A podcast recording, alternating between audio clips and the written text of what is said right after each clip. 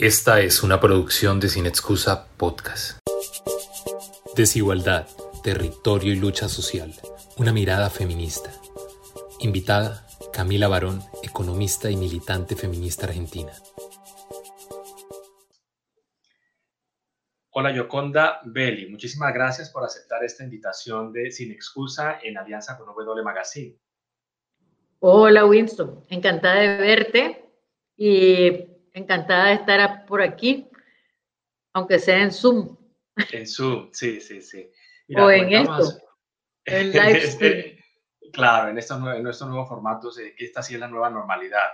Sí. Eh, contarte que, bueno, este año el Festival Sin Excusa cumple 15 años, siempre ha sido presencial, este año es, es mixto, pero como todos los festivales, ya incluso la FIL de Guadalajara, que seguramente nos hicimos a ver. Sí, este ya vi que...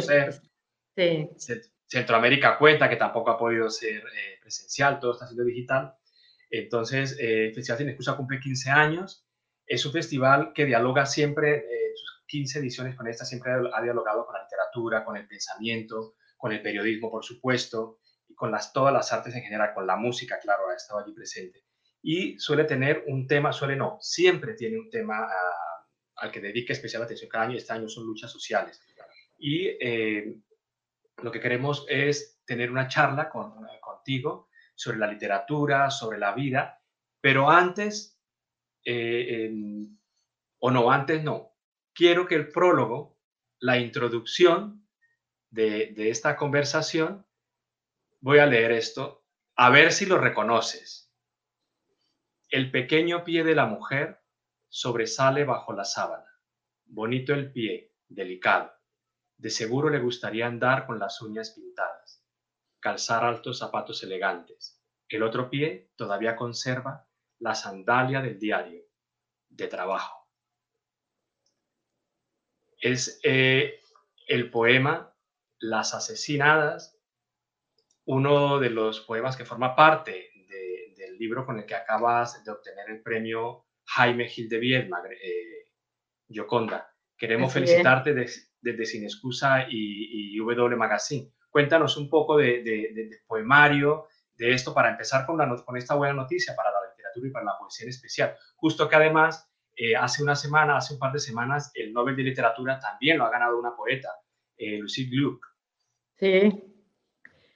Bueno, este poemario se llama El pez rojo que nada en el pecho, porque en el primer poema hay una escena de dos personas, un hombre y una mujer, que se están como midiendo, ¿no? Esas cosas que pasan cuando uno em, eh, se atrae, ¿no? Y entonces se están midiendo eh, qué pasa entre ellos dos. Y hay una parte donde él dice, eh, se están tirando los anzuelos para ver quién captura el pez rojo que nada en el pecho, ¿no? Que es una, obvio, una, una referencia al corazón. Entonces el corazón es bien difícil en poesía, porque no sabes cómo decir corazón cuando se ha dicho tantas veces, ¿no? entonces esa fue mi, mi, solución y después me gustó la frase, entonces le puse, mira, este poemario reúne, yo creo, tenía varios años, el, mi último poemario se llama En la avanzada juventud, eh, que salió eh, hace como cinco o seis años. Entonces, había, durante todo el tiempo que yo escribo novelas, estoy escribiendo poesía, mucho menos que antes, pero sí escribo, la guardo en la computadora y luego cuando ya termino una novela empiezo a revisar qué es lo que tengo y ahí encontré una cantidad de poemas y entonces empecé a trabajarlos y empecé a pensar en organizarlos en un libro y ese fue el libro que mandé al, premio Jaime Gil de Viedma, que por cierto eh, se atrasó muchísimo eh, la, la, la, deliberación del jurado por la, por la pandemia. y entonces me tocó una cosa simpática y divertida que fue que el lunes me tocó ser jurado del premio Loewe y el miércoles me tocó ser premiada del Gil de Viedma. Sí, sí, sí. Sí, entonces... Yo cuando hay una cuestión es que desde 1972, me, vas corrigiendo fechas que la estoy contando un poco así de, memoria, cuando publicas eh, tu primer poemario sobre la grama, la pasión, estos anzuelos que tú mencionas, la sensualidad, por supuesto, está presente en tu obra mm, de poesía y de prosa. Eh, ¿Qué es la pasión? Ya sé que es una cosa mm, que los poetas como tú toda la vida han tratado de, de atrapar, de contar, de transmitirnos, pero la imagen del pez en el pecho me parece muy bonita. ¿Cómo Claro, es que cómo preguntarte, decirte a una poeta y a una narradora, decir, a estas alturas del partido, eh, ¿cómo surge aquella imagen, esta imagen del poema, para el título de tu poemario? Mira, e, e, eso es una cosa bastante misteriosa. Hay una, hay una, hay una definitivamente inexplicable relación entre el poeta o que los que tenemos esta yo pienso que hay una imaginación muy desbocada en cada poeta, ¿no? Eh, creo que la imaginación es el principio de todo, de todo lo que es la creación. Y entonces eh, son cosas que suceden de una manera que no son premeditadas. Hay, hay como una, una noción que uno tiene de no repetir, ¿no? De, de, que la poesía realmente que estamos escribiendo no puede estar llena de lugares comunes, el reto del poeta es cómo decir algo con una voz nueva, ¿no? Y entonces ese es el desafío constante que uno encuentra y a medida que te vas haciendo más poeta y vas escribiendo más libros, eh, es una, un desafío que se vuelve cada vez más grande, ¿no? Porque es interesante, yo pensaba el otro día, a medida que uno se va envejeciendo, vas teniendo las emociones y ya las has vivido, ¿no? O sea, a mí me decía alguien, ¿qué te queda por vivir? No, yo siento que me queda por vivir, pues, porque aunque sea el miedo a la pandemia, es, es una emoción nueva, la incertidumbre total que tenemos ahorita en el mundo es una emoción nueva, pero, eh, pero lo, que, lo que uno tiene que hacer es cómo decirlo de una manera que sea eh, que refleje exactamente lo que uno está sintiendo y que no lo hayan dicho antes. Como decía Sócrates, no hay, eh, no hay ideas nuevas, solo formas nuevas. ¿no? Entonces esa, esa forma nueva es el, el, el, digamos, el desafío que, tiene, que tenemos los poetas y los escritores cuando hablamos de la realidad porque va, va cambiando también la sensibilidad de la época. Sí, sí, sí, sí. Desde el año 72 hasta ahora, el 2020, esta sería una de las cuestiones que, permanece en tu obra, ¿no? en, tu espíritu de escritora y de ciudadana.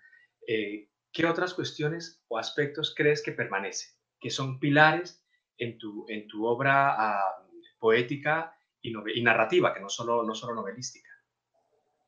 Mira, yo creo que mi obra está definida por varias cosas y como lo dije en la memoria que escribí, El país bajo mi piel, dos cosas decidieron mi vida, el país donde nací y el sexo con que vine al mundo, ¿no? Eh, yo creo que eso es definitorio eh, porque si bien las emociones eh, pueden repetirse o, o, no ser tan nuevas como eran en algún momento de la vida de uno, hay cosas que son que no cambian, o sea, yo no, yo no me he vuelto otra cosa que mujer eh, y Nicaragua sigue siendo mi país y el que ocupa una enorme cantidad de mi tiempo, de mi energía, de mi amor, porque siempre he dicho que Nicaragua es eh, un hombre, como decía, tengo un poema que dice Nicaragua, vos sos mi hombre con nombre de mujer. No, realmente el, amor que yo siento por este país es un poco desenfrenado, porque no lo debería querer tanto, porque me ha hecho sufrir demasiado. pero, pero, pero sí hay ese amor que tiene. Eh, eh, yo entiendo mi amor por Nicaragua como un amor que va más allá de la política, es un amor sensual, epidérmico. Yo vibro eh, con esta realidad, con, con los árboles, con el calor, con la, el viento, el paisaje. Eso es lo que a mí me, mi amor por Nicaragua está vinculado profundamente con, e, e, es, como simbiótico, ¿no? Es una relación simbiótica. y por otro lado, mi ser mujer, que ser mujer en este mundo, desde que yo nací, ha sido un desafío también, un desafío eh, de cómo te afirmas en el mundo, de cómo eh, sos vos y no te dejas, eh, digamos, envolver por todo ese programa de lo que debes ser. El deber ser para la mujer es fuertísimo. Yo tuve la suerte de vivir mi juventud, digamos, en el tiempo en que estaba la lucha de la liberación femenina, que las mujeres quemaban los brasieres, que se tiraban desnudas a la fuente.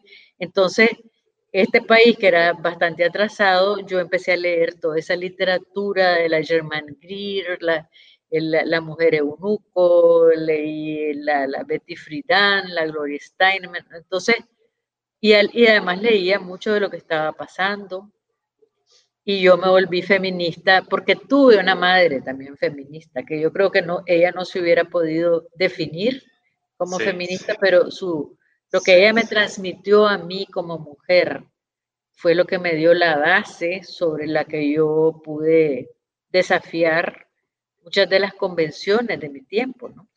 Sí, y en estas dos líneas que es, Nicaragua y la mujer, que están tanto en la vida personal real como en la literatura, y cómo las imbricas desde muy jovencita hasta hoy, por lo visto, hasta los años y muchísimos años que quedarán. ¿Cómo es? Vamos a hablar de esa parte primera, de la parte eh, eh, de la lucha desde muy jovencita que has tenido, porque has llevado las dos luchas a la vez, ¿verdad? Desde muy jovencita. Esa primera lucha, digamos, más política, más ideológica, defendiendo lo que tú creías, luego has pasado como una relación amorosa por grandes amores, decepciones y desamores, y ahora otra vez alguna decepción. ¿Cómo evalúas tú esa presencia tuya con, la revolución sandinista, luego, y luego lo que está viviendo ahora con Ortega o lo que está viviendo en Nicaragua con Ortega. Bueno, mira, eh, yo creo que toda persona que, se, que vive, vive a través de una serie de, de cambios. No, no, Nunca somos, no es estático, la vida es totalmente dialéctica, se mueve y un día puedes estar mal, el otro día puedes estar bien.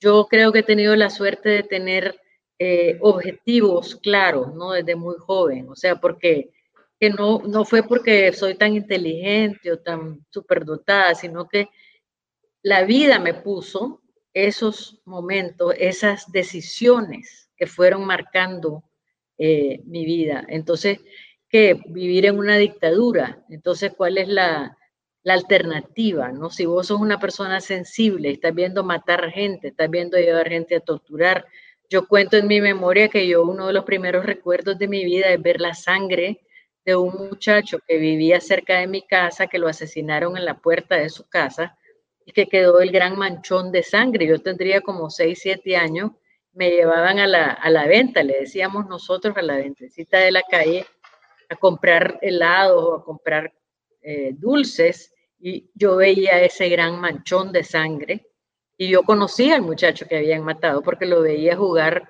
béisbol por mi casa. Se ponían en la calle a jugar béisbol. Entonces esas fueron cosas que me fueron marcando y entonces cuando yo, eh, pero claro, el Frente Sandinista me daba miedo, toda esa idea de poder participar eh, en una lucha política. Mi familia era antisomocista, pero era bien apolítica. Entonces, eh, poco a poco, con, cuando yo empiezo mi carrera literaria, digamos, yo como que coincidieron las dos cosas, la literatura y la poesía y la, y, la, y el compromiso político. Porque con la literatura yo me libero, yo me libero de, de esas, eh, o sea, para mí es un retrato de la sociedad el que se me presenta cuando yo empiezo a sacar mi poesía era una poesía erótica, pero una poesía erótica muy simbólica, no era pornográfica, es una poesía más bien yo creo muy lírica, y pero causa un enorme escándalo. ¿Por qué? Porque yo era mujer, yo había leído poesía erótica de hombres y nunca, pues no pensé que yo estaba, no podía hacerlo. Entonces cuando sale eso, yo me doy cuenta que estoy en esa sociedad, que pues que ya me venía dando cuenta, eh, siento la, la, rebeldía, ¿no? La rebeldía de decir, ¿por qué yo me voy a callar? ¿Por qué no voy a poder decir esto? ¿Por qué si mi cuerpo de mujer es un cuerpo privilegiado, soy una, una bellísima eh, obra de la creación, que tengo la capacidad de dar vida, que tengo toda esta sensualidad, esta capacidad de gozar, de amar, de pensar, o sea, todo eso para mí, el cuerpo es importantísimo porque yo me volví bien materialista bien temprano, porque tuve una experiencia a los 18 años de un cura que me fui a confesar y empezó a querer eh, molestarme, abusarme sexualmente, o sea, empezó a preguntarme cosas de mi vida sexual, de que si mi marido me tocaba, porque yo era bien jovencita, pues tenía 18 años cuando me casé. Y me fui a confesar porque no había ido a misa un domingo, porque yo era devota. Y entonces de repente este cura empieza a hacerme todas esas preguntas y yo salía, o sea, salí de, no, no me quedé ahí, ¿no? Después que me di cuenta para dónde iba la cosa, me levanté del confesionario y me fui. Última vez que iba a misa, yo, ok. Y ya para ese tiempo yo había leído eh, Lucas y había leído eh, varios libros que fueron muy importantes para mí, que me convencieron de que tenía más sentido la interpretación, digamos, materialista de la, de la, de la realidad, ¿no? de que Dios era una, creación humana. Y, entonces todo eso me ayudó a romper con esa parte y entonces ya para yo estaba lista cuando salieron mis poemas a, no aceptar esa hipocresía social y a no aceptar que Eva, que por, por culpa de Eva perdimos el paraíso terrenal y que si quería ser y si quería ser una mujer buena, tenía que ser como la Virgen Santísima. O sea, esos son los dos paradigmas que te ponen a las mujeres, ¿no? Sí, sí, sí. Y desde entonces esas luchas, a hoy que vivimos unos últimos años de reivindicación de la mujer, además el, el jurado del premio que acabas de ganar es una de las cuestiones que dice que es, es un poemario en el que reivindicas la feminidad, ¿no? Que es una cosa bien interesante.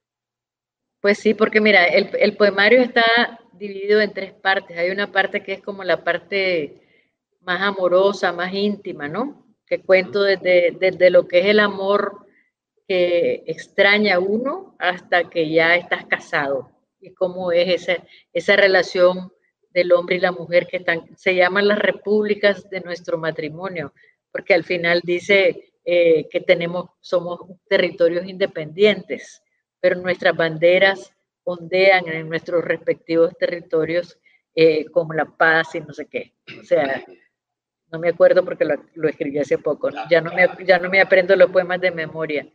Pero eh, la segunda parte es totalmente eh, dedicada a cosas, a, poemas que yo tenía de la mujer. Entonces ahí está un poema que se ha conocido mucho, pero que no estaba publicado, que se llama Consejos para la Mujer Fuerte eh, tengo varios poemas sobre la violencia. Ese que estabas leyendo vos, Las asesinadas, sí. es un poema bien fuerte sobre, digamos, sobre cómo mueren las mujeres asesinadas.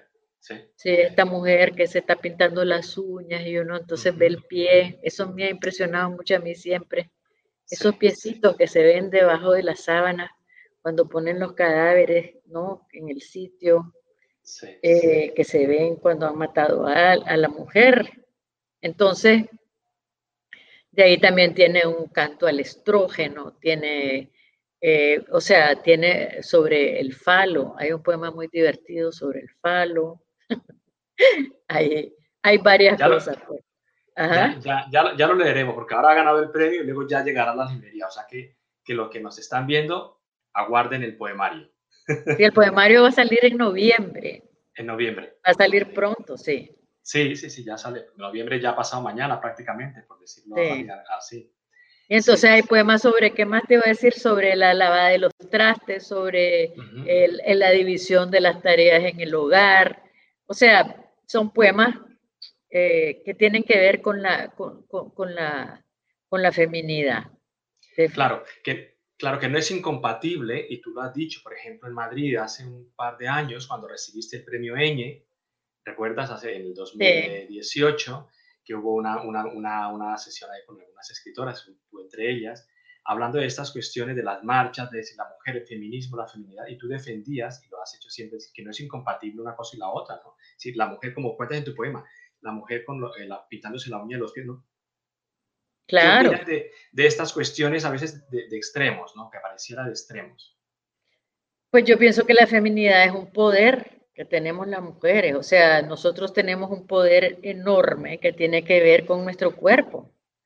Y no lo estoy hablando en términos de que nos vamos a vender el cuerpo, no lo, no lo quiero decir en esa manera, sino que hay una realidad de la, de la, la presencia femenina, tiene una vocación por la belleza.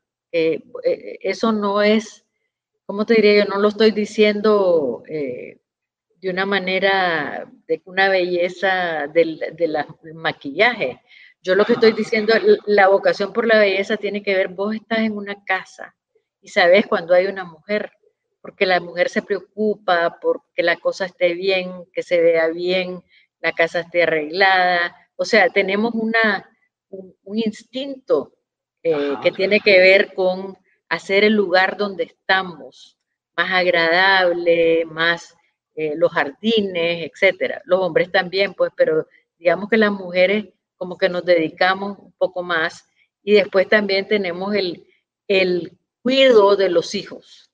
Eso yo creo que es, es como que tenemos un chip adentro que ya viene con nosotros, que tiene que ver con la función biológica. O sea, la mujer tiene una dosis de empatía, de capacidad de cuidado, de, de conciliación, que no es invento. O sea, no es que lo estoy diciendo porque no soy feminista de verdad. O sea, yo soy sumamente feminista y he vivido mi vida y soy independiente y toda la vida me he ganado yo mi vida, etcétera. Pero no creo que tengo que renunciar a mi belleza, a mi eh, instinto, pues por la belleza, mi instinto de cuidado. Al contrario, yo creo que las mujeres hemos demostrado en esta pandemia que las mujeres gobernantes han hecho un gran papel en sus países porque tienen ese, ese chip del cuido y el cuido es lo que nos espera en este mundo. Si queremos seguir adelante, si no queremos tener más pandemias, si tenemos que cuidar el mundo, tenemos que cuidar el planeta y tenemos que cuidarnos nosotros mismos y no eh, desperdiciar nuestra existencia en llenarnos de cosas, en la sociedad de consumo, o sea, yo creo que van a haber grandes cambios que va a traer esta pandemia. Sí. eso se ha visto, lo que menciona es muy interesante porque dos ejemplos paradigmáticos pues son Nueva Zelanda con su presidenta y Alemania, por ejemplo, ¿no? Hay más, por supuesto. Noruega, Finlandia, sí. Están allí y son eh, países liderados por mujeres, que ahora se ha reflejado con la pandemia, pero ya de antes había, hay una línea de, de, gobierno y de gobernanza que están sacando estos países eh, adelante más de lo que ya estaban.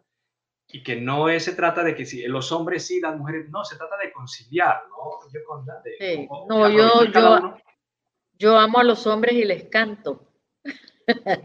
Como tengo un poema que dice eso. Yo amo a los hombres y les canto. Y cuando salió en el periódico se equivocaron y pusieron yo amo a los hombres y los encanto.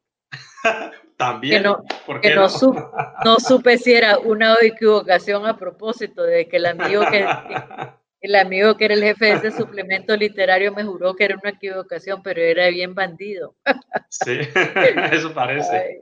sí, sí, Y luego, además, hace dos años en ese mismo, en Madrid, el Festival Año, decías algo así, que había sido en los últimos tiempos a muchas marchas eh, por la mujer, pero que, que, estaba ya un poco cansada de que solo fueran mujeres, sino que también tienen que estar los hombres.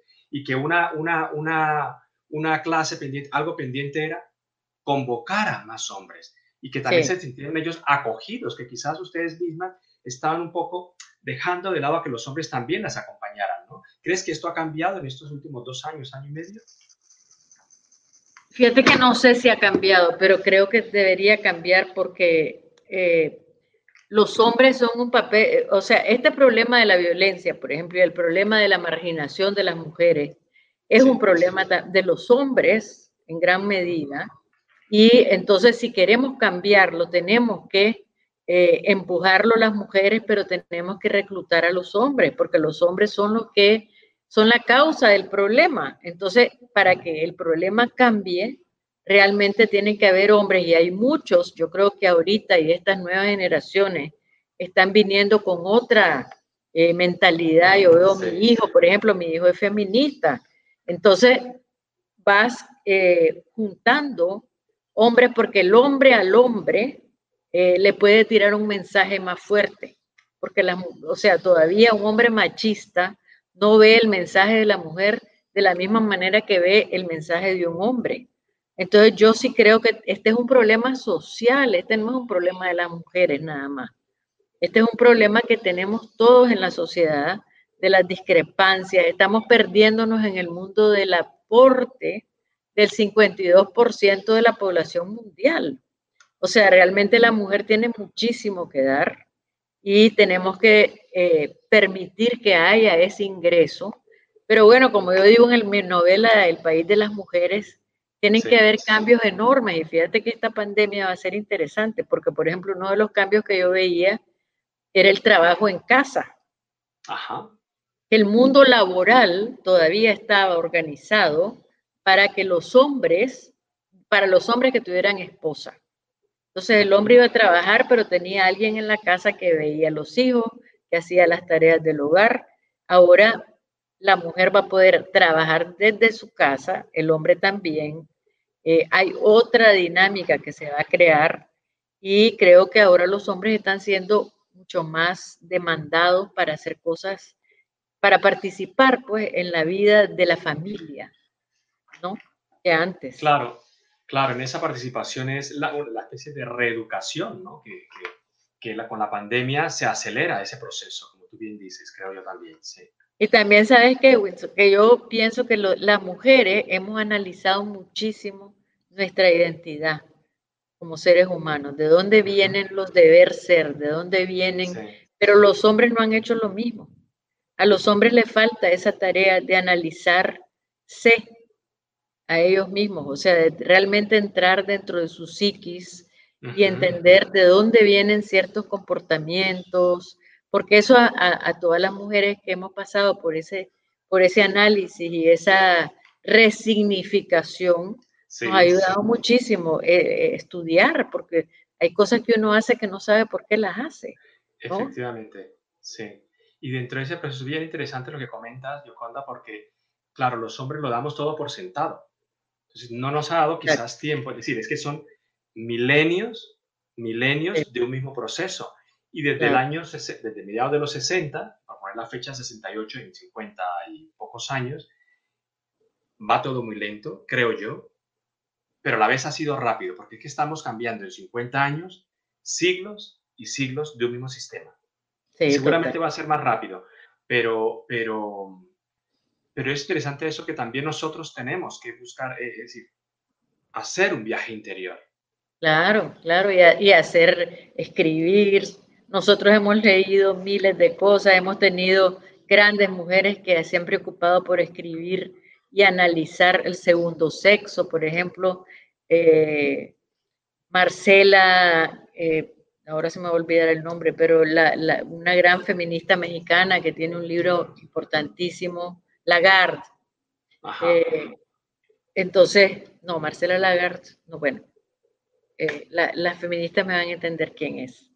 Entonces, eh, realmente creo que esa es una tarea fundamental que le toca hacer a los hombres y ahorita que están confinados deberían aprovechar.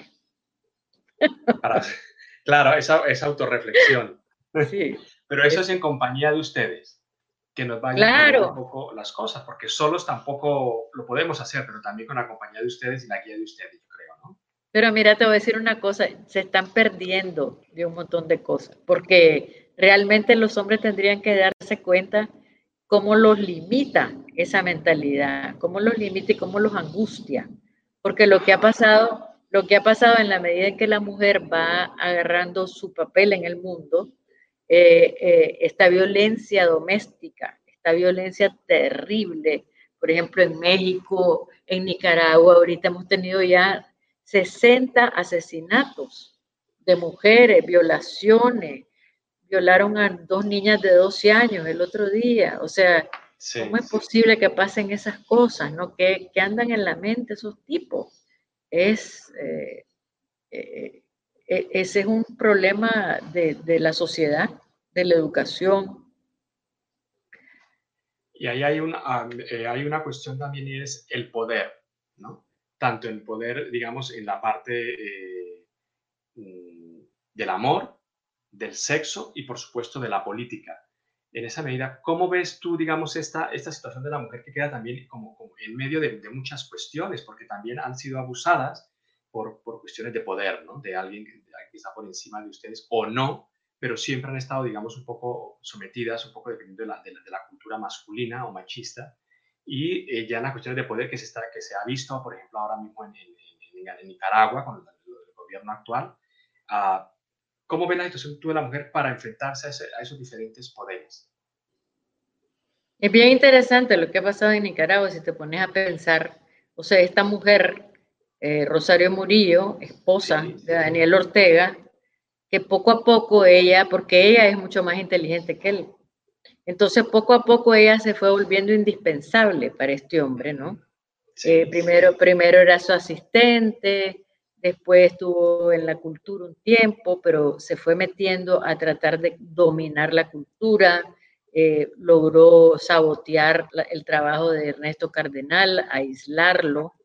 Eh, poco antes de perder las elecciones, el Frente ya ella había logrado crear un instituto de cultura y desplazar a Ernesto Cardenal. Pero esta mujer lo que hizo fue eh, un, arreglo terrible porque cuando ella se da cuenta que su hija está siendo abusada por Daniel Ortega que lo va a denunciar, lo que ella hace es un pacto con el diablo. O sea, ella le dice a Daniel Ortega, eh, yo te voy a apoyar, pero a cambio de eso, yo quiero, yo quiero participar más en el, en el poder.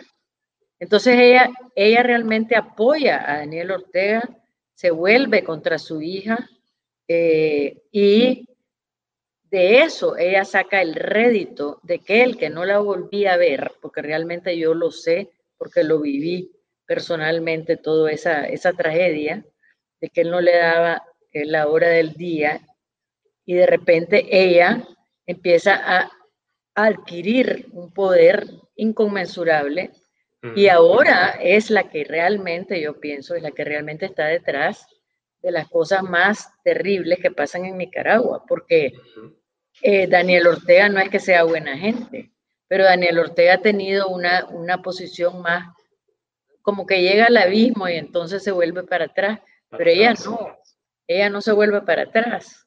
Entonces, desafortunadamente, ella es mesiánica, ella cree en todo lo que dice, es como eh, ha creado una religión para sí misma, que dice que es católica, pero realmente no tiene nada que ver. Ella ataca a la iglesia, pero ella habla de Dios, de la Virgen, todos los medios. O sea, una conversión absolutamente inventada. E, es impresionante, o sea, pero es lo que ves cuando hay una mente que puede dominar al hombre, en este caso. Exacto, exacto. Eh, eh, se puede dar al revés. Yo en la última novela que escribí también hablo de dos mujeres muy conflictivas, ¿no?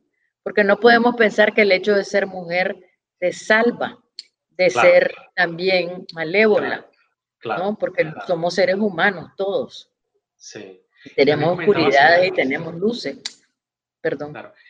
Nada, perdóname. Eh, también comentabas, creo que en alguna entrevista, creo que no sé si fue con la entrevista con Anachu en el, en el país, con Anachu Salvesco en el país semanal, el, comienzo de año, o en alguna otra entrevista. que claro, que había que esperar también cuando las mujeres también que están llegando más a, a poderes al mando en diferentes estadios de la vida, cómo evolucionen, que ojalá no tengan los mismos tics negativos de los hombres, ¿no? Pero que todo puede ocurrir. Hay que dar también tiempo a aquello, ¿no? En el caso de, de, Nicaragua está visto que, que ha tomado, por lo visto, pues de lo peorcito que, que, puede tener, eh, que no, que no Bueno, porque el poder, el poder no emana de ella. Ella ha tenido, el poder emanaba de él desde el principio. ¿Me entendés? O sea, ella vive del poder que él tiene, porque la gente, la gente a quien reconoce es a él. El día que él se muera, ella va a tener mucho problema porque la gente no la reconoce a ella. Ella tiene ese poder porque es la esposa de Daniel Ortega. Entonces, no es lo mismo que, por ejemplo, la Cristina Fernández, que ya tenía una carrera, era senadora y después llega al poder y no le niegan, no le niegan a ella su capacidad. Pero las mujeres en general yo pienso que han sido buenas presidentas, fíjate.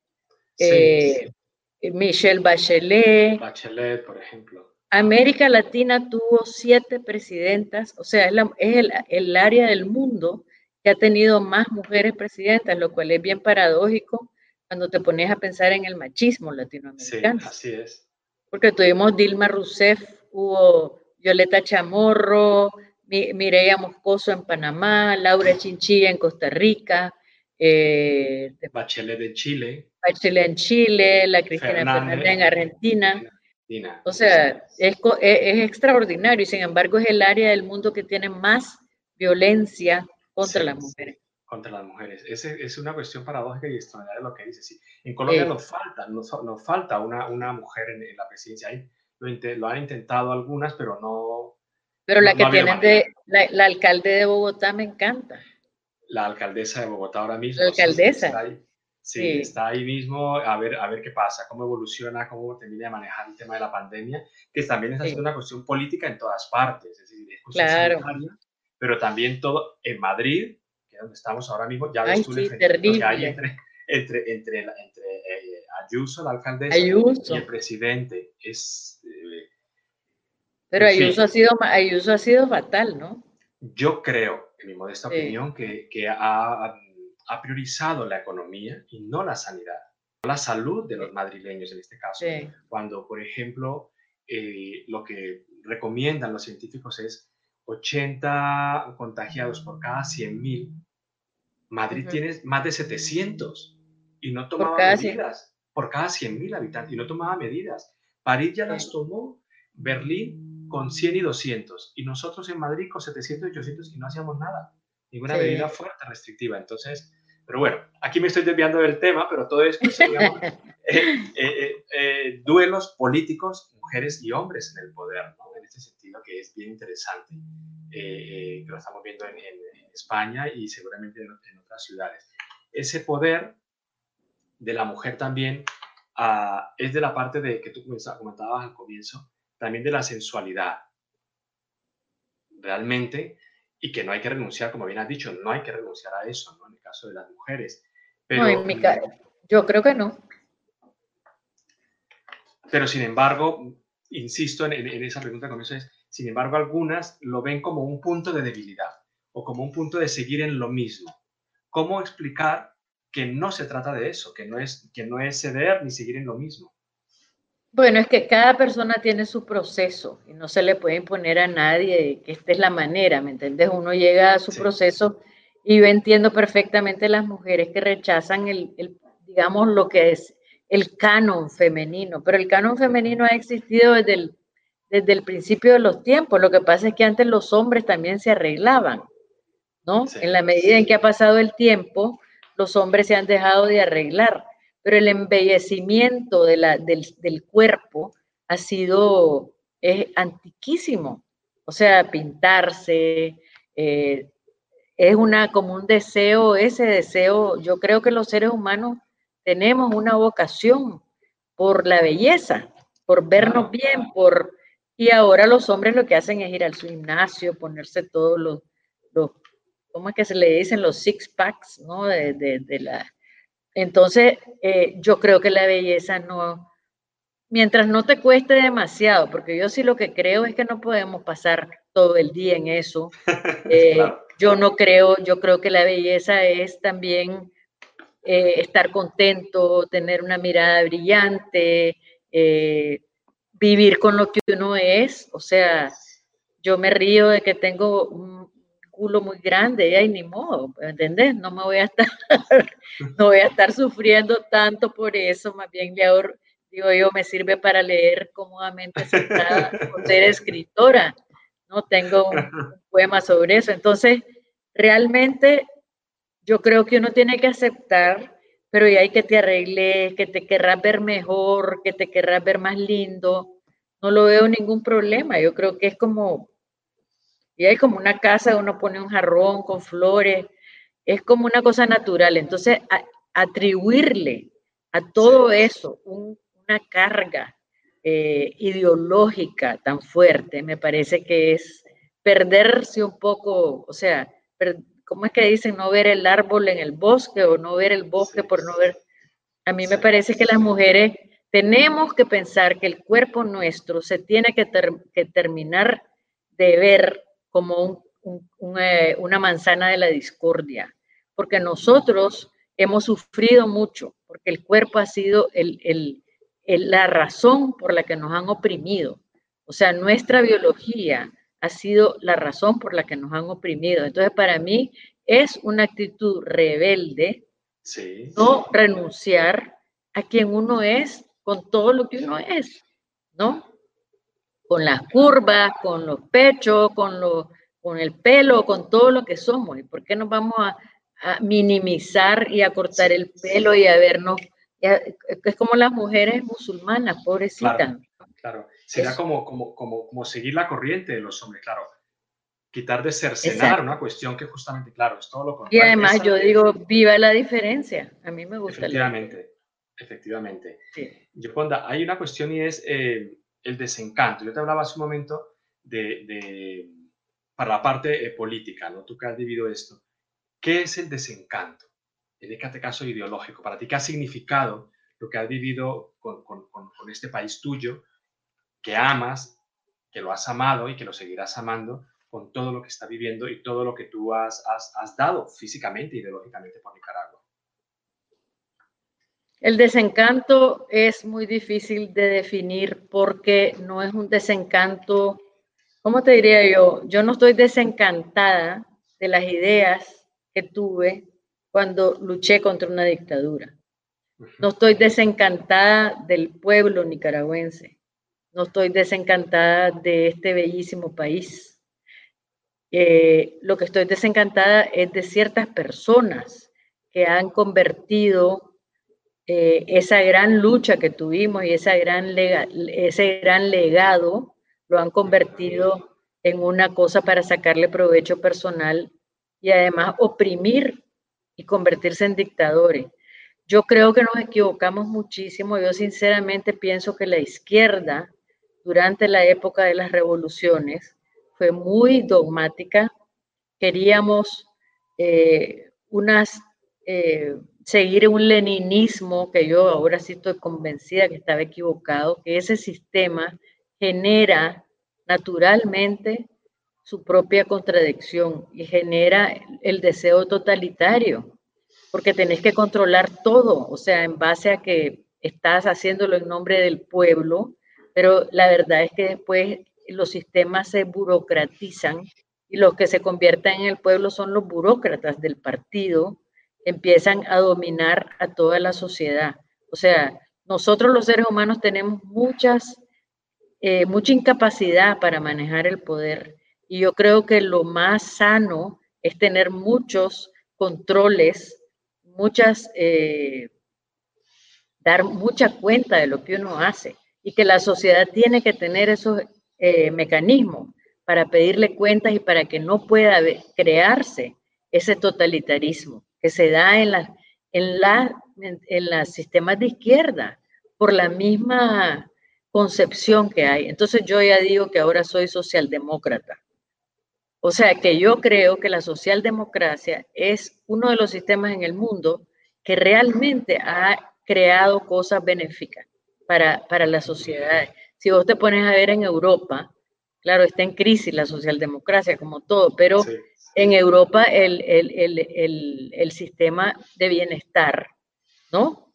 Eh, eso es enorme lo que hicieron, o sea, la capacidad, yo tengo una hermana que vive en España y que su marido lo operaron, van, van al hospital, no les cuesta un centavo, la educación es buena. O sea, realmente hay muchos problemas políticos, pero creo que el estado de bienestar no nadie puede negar que fue un aporte enorme y que ha hecho que Europa realmente eh, avance. Yo creo que cuando cayó la muralla, lo que pasó fue que la socialdemocracia empezó, se, se, eh, se espantó de sí misma y empezó a tratar de, y se empezó a derechizar, esta es la realidad. Empezaron a renunciar a, a su propio, eh, digamos, mentalidad, pero el socialismo de por sí, yo creo que tiene que haber, Winston, una, lástima que ya no lo voy a ver yo, pero eh, una mezcla, porque hay cosas buenas del capitalismo, cosas buenas del socialismo, entonces tendría que haber, y eso creo que eh, por eso me gusta la socialdemocracia, porque creo que ha tratado de juntar eh, las cosas buenas de un, de un, sistema y las cosas buenas del otro. Pero estamos en un mundo que tiene que cambiar. El capitalismo nos está matando, el libre mercado nos está apabullando. Realmente estamos siendo, eh, convirtiéndonos en esclavos de nuestras propias creaciones. Sí. Tenemos que volver a agarrar eh, el mando. Sí. Eh, ¿Y cómo, ves tú mm, América Latina que a esto se suma, digamos, la corrupción en nuestro continente? Estoy generalizando, pero es que en cada país, y hablo de Colombia, es increíble entonces, claro, a estos eh, problemas ya eh, que vienen en el ADN de capitalismo, socialdemocracia, que no tenían de juntarse, luego el, el ruido, la estridencia de las ideologías que van aquí en extremo, estamos en, en, un campo lleno de corruptos, de ladrones. No, no hay manera de salir. Porque mira, yo creo que yo creo que todo ese ese ese esa, esa máxima de Maquiavelo se aplica demasiado bien, ¿no? El fin justifica los medios. En América Latina el fin justifica los medios, o sea, y en, cualquier ideología. Eh, realmente, y el fin puede ser un fin personal, y ese es el gran problema. O sea, que yo voy a estar en este gobierno, entonces me enriquezco lo más que puedo mientras estoy, porque además lo hacen todos. Ese es el otro gran problema. Amartya Sen, que escribió un libro bellísimo que se llama El desarrollo como libertad, decía que mientras la corrupción esté arriba, eh, va a haber corrupción a todos los niveles de la sociedad. Pero ¿cómo limpias esa corrupción de arriba, no? con los controles, con los controles, pero nosotros hemos, los controles se vuelven también corruptos. No es, al controlador? Es bien trágico, es bien trágico. Yo creo que el sistema político en general en el mundo está en crisis, eh, porque ya estamos con la tecnología, con las formas en que vivimos actualmente y se va a poner más en crisis con esto de la pandemia y, las secuelas. Vamos a tener que, inventar un nuevo sistema. Sí, Eso es lo que yo creo. Sí. Uno de los aspectos positivos que tú ves, que me parece una, una mirada interesante de, la pandemia, ya para ir un poco, un poco cerrando, Yolanda, es digamos, que el hombre, los hombres, estamos viendo en nuestros hogares esa participación y hay una cuestión más colaborativa, esa reeducación en la que tú mencionabas. Eh, a las buenas o a las malas se está llevando, se está llevando a cabo, pero, pero, es, pero, es, positiva para ambos lados, para todos los lados. Sí, claro. En cuestión política, ¿qué crees que, que hay, hay, no, hay una cuestión, no sé tú qué opinas, Ah, yo creo que una cuestión que ha generado, uh, que me ha hecho reflexionar estos ya seis meses que llevamos, un poco más de, de, la pandemia, es dos cuestiones. Uno, la incapacidad de los seres humanos, todos para generalizar, de la autogestión, de la responsabilidad frente al otro, es salir con la mascarilla, tomar las precauciones que corresponden. No hemos sabido autogestionarnos y tiene que venir alguien a ordenarnos qué es lo que tenemos que hacer, porque si no somos incapaces de hacerlo. Estamos pidiendo siempre libertades y luego al parecer somos incapaces de ejercer la libertad con responsabilidad. Responsabilidad. sí. ¿Qué opinas tú de esa falta de autogestión nuestra? Yo creo que tiene que ver mucho con la educación. eh, Sigmund Freud decía que la educación es coerción Y, y, hemos logrado, digamos, y en los últimos tiempos más bien la educación ha sido liberal, liberal como libertad, ¿no? Yo, si, yo creo que si yo me comparo cómo me eduqué yo y cómo me educaron mis padres, a cómo se educan los muchachos ahora, es muy diferente. O sea, la responsabilidad uno la tenía desde muy joven, te daban la responsabilidad y, y te criaban con un sentido de responsabilidad, no a todo, pues, pero por lo menos en mi caso, ya yo fui mamá a los 18 años. Eh, y, mis hijas ahora, pues, diferente, ¿no? Es, eh, ellas son responsables, pero es otro, otra, crecen mucho más tarde los, muchachos. Eh, y creo que los valores de la sociedad ahora también tienen que ver las redes sociales, tienen que ver la, la falta de, concepto de lo que es el respeto al otro. Eso yo creo que eh, nos está fallando mucho y yo creo que vamos a pasar una mala temporada. Yo creo que vamos a, pasar una temporada donde ahorita es como que soltaron, se soltaron en el mundo una caja de Pandora. Digamos que, la, que el Internet y todo eso es una caja de Pandora. Y lo que yo sí espero es que haya suficiente gente que sea guía, que sea capaz de pensar de una manera diferente y de influir en los demás. y en eso, pues, si tenemos las redes, esas redes bien usadas, esas redes, mientras más gente buena y más gente tenga responsabilidad de, tratar de convertirlas en algo positivo y quitar esa, esa miasma que hay, pero pues es, un reto grande. Ahorita no tengo la, fórmula mágica para nada, desafortunadamente, pero creo que es tiempo de que pensemos mucho. Y creo que los intelectuales, los escritores, tenemos una responsabilidad moral de, participar más en la discusión pública, que era lo que hacíamos antes. Ahora ha habido como que cada quien se ha se ha espantado de, participar en política y de todo eso. y entonces eso, eso nos ha, ha, sido una pérdida. Sí, es que es un tiempo nuevo realmente en el sentido de, tiempo con, con, con, las redes sociales, ¿no? que hace 10 años ya estaban, pero la estridencia, como tú bien has dicho, por ejemplo, con la caja de Pandora, hace, eh, esta, esta pequeña autorreferencia, hace nueve años creo, cuando Babelia celebramos el número 1000, yo reuní en, una mesa a Humberto Eco y a Javier Marías para que hablaran de cosas. Y salió el tema de las redes sociales. Y Eco en aquel momento ya decía, eh, y aquí eh, me recordó un poco lo que tú decías de Freud, en el sentido de, eh, ahí es la caja de Pandora que, tiene, que tenemos cada uno con el yo. Es la época del yo. Entonces, y, él, decía, fíjate tú, el iPad, el iPhone, todo es, y luego ya en las redes es todo el mundo pues vomitando sobre todo lo negativo, si, si, si, expulsáramos lo positivo, o mayoritariamente lo positivo, pero damos rienda suelta a, a, muchas, lastimosamente, a lo peor, ¿no? ¿Cómo controlar eso es el gran, uno de los grandes retos de hoy en día en la sociedad, ¿verdad? Sí, va a tomar mucho tiempo, o sea, no, pero yo te voy a dejar con una, una cosa que siempre digo porque me, a mí me consuela, es pensar en la Revolución Francesa que fue uno de los cambios más grandes que ha habido, ¿no? Que cambió toda una época. Y si pensamos en la Revolución Francesa, después vino el terror, después vino la monarquía, o sea, le tomó 100 años a, Francia para realmente eh, construir la república, ¿no? Y, y, sin embargo, la Revolución Francesa la recordamos como esa gran revolución, se nos olvida todo lo que vino después, ¿no? todo el, calvario, el calvario. Y, por, lo visto nosotros apenas estamos empezando. Sí. Pero mira, nos va a salvar el arte. En esta pandemia nos ha salvado el arte.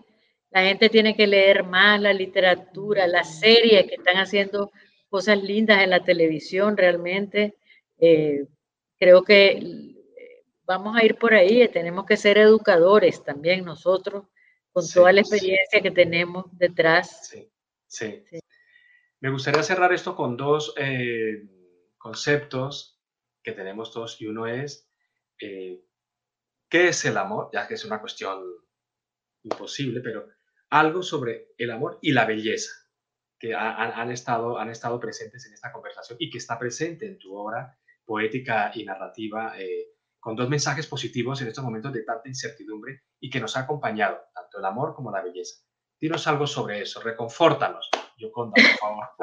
Bueno, mira, yo creo que el ser humano tiene una gran sensación de soledad, ¿no? Porque nacimos solos, nos vamos a morir solos, nadie puede entrar dentro de nosotros, estamos envueltos en esta piel, eso es lo que somos, no podemos, yo no puedo vivir tu vida o no puedes vivir la mía y es una, pero el amor es lo que nos salva de esa soledad. Yo pienso que incluso el acto sexual es la, la comunicación más profunda que puede haber. Esa necesidad de no estar solo es, digamos, para mí cuando realmente un hombre y una mujer hacen el amor, se convierten en un solo cuerpo, ¿no? Es una unidad absoluta de dos cuerpos, ¿no? Entonces, creo que no todo mundo hace el amor para hacer el amor, ¿verdad? Y no importa, porque también eh, se puede gozar del, del, sexo de otra manera, pero realmente yo pienso que el amor es ese deseo de estar con otra persona de una manera profunda, de una manera que te viva dentro, ¿no? De, de, de tu mente. Y cuando sentís esa emoción, cuando logras esa comunicación, te sentís menos solo. Y entonces para mí ese es el amor. El amor y cuando uno va creciendo, el amor es un trabajo también, porque crear, porque cada uno es solo y seguimos siendo solos. Y entonces queremos las cosas solos y eh, lograr esa capacidad de, de, de acoplarnos con otro ser humano es bien difícil, pero es lo que nos salva de esa soledad profunda, ¿no? Y la otra cosa, la belleza, yo siento que es bien extraña. Si nosotros nos ponemos a pensar, eh, ¿para qué sirve? ¿Para qué nos sirve? La belleza no sirve. O sea, ¿me entendés? Eh, uno ve una mariposa y dice, bueno, la mariposa sirve la belleza para los depredadores, etcétera, pero tanta belleza que hay en este mundo, no toda es utilitaria. Entonces quiere decir que tenemos un, espíritu, una parte de nosotros que necesita esa belleza de una manera más profunda de lo que nosotros percibimos. Entonces yo creo que ese, ese llamado de la belleza que llevamos adentro, hay que hacerle honor, hay que respetarlo, hay que quererlo y hay que aumentarlo porque es lindo. O sea, cuando uno tiene un contacto con el arte, con la literatura, ahí es donde sentís esa vibración, ¿no? Y esa comunicación de la belleza con tu corazón, con tu ser interior, porque no vivimos la multiplicidad, que es también el fin de la soledad. O sea, yo creo que por eso la literatura y todo eso, yo le decía a alguien, qué divertido si viniera un marciano y nos viera en un cine oscuro, que un montón de gente se mete en un cine y apaga las luces para ver un cuento para que le cuenten un cuento. Eso es, y eso somos los seres humanos, necesitamos vernos en otros, necesitamos sentir lo que sienten otros y como no lo podemos hacer físicamente, porque no nos podemos multiplicar, lo hacemos a través del arte y esa es una de las funciones, creo yo, más hermosas del arte. ¿eh? del arte y la belleza. Aliviarnos la soledad, sí, las dos cosas. Sí, muy bien. Bueno, pues esto sí que es una revolución, la belleza y el amor, y una lucha social y personal, y personal sobre todo, que es a lo que está dedicado este año, Sin Excusa. Yo, con en nombre de Sin Excusa y de W Magazine y a todos los, los patrocinadores y los amigos que nos están acompañando en la realización de esta edición 15 de Sin Excusa, queremos darte las gracias. Eh, ojalá hubieras podido estar en Neiva, que está al sur de Bogotá, para que sí, triste. pero segura a lo mejor el próximo año pandemia mediante o en dos años, eh, eh, seguramente los compañeros de Sin Excusa eh, querrán, porque ellos tenían mucho interés de que tú estuvieras en, en este festival. Yo bueno, yo los saludo y espero que el festival sea maravilloso, que lo disfruten, aunque sea virtualmente. ¿no? Muy bien. Muchas gracias. Gracias. hasta la próxima. hasta la próxima. Muchas gracias. Chao. Chao. Esta fue una pieza de Sin Excusa Podcast, con la producción de Luz Viviana Cardoso, la edición de Laura Prada la asesoría de Tomás Pérez Bisón y la locución de Sebastián Arias Palomá.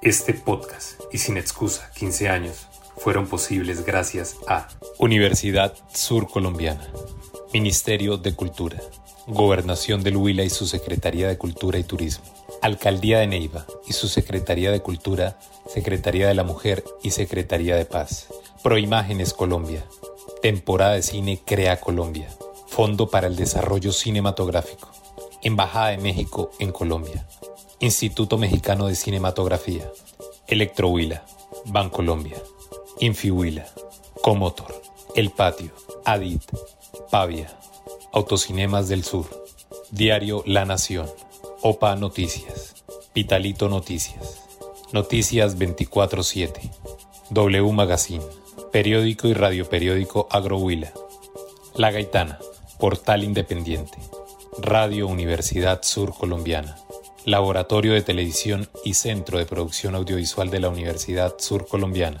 Babilla Cine, ANAFE, Consejo de Cinematografía del Huila, Boyaguer, Juan Perdomo, Jimmy Tengonó, Producción Audiovisual, Foncultura, Fundación Huellas.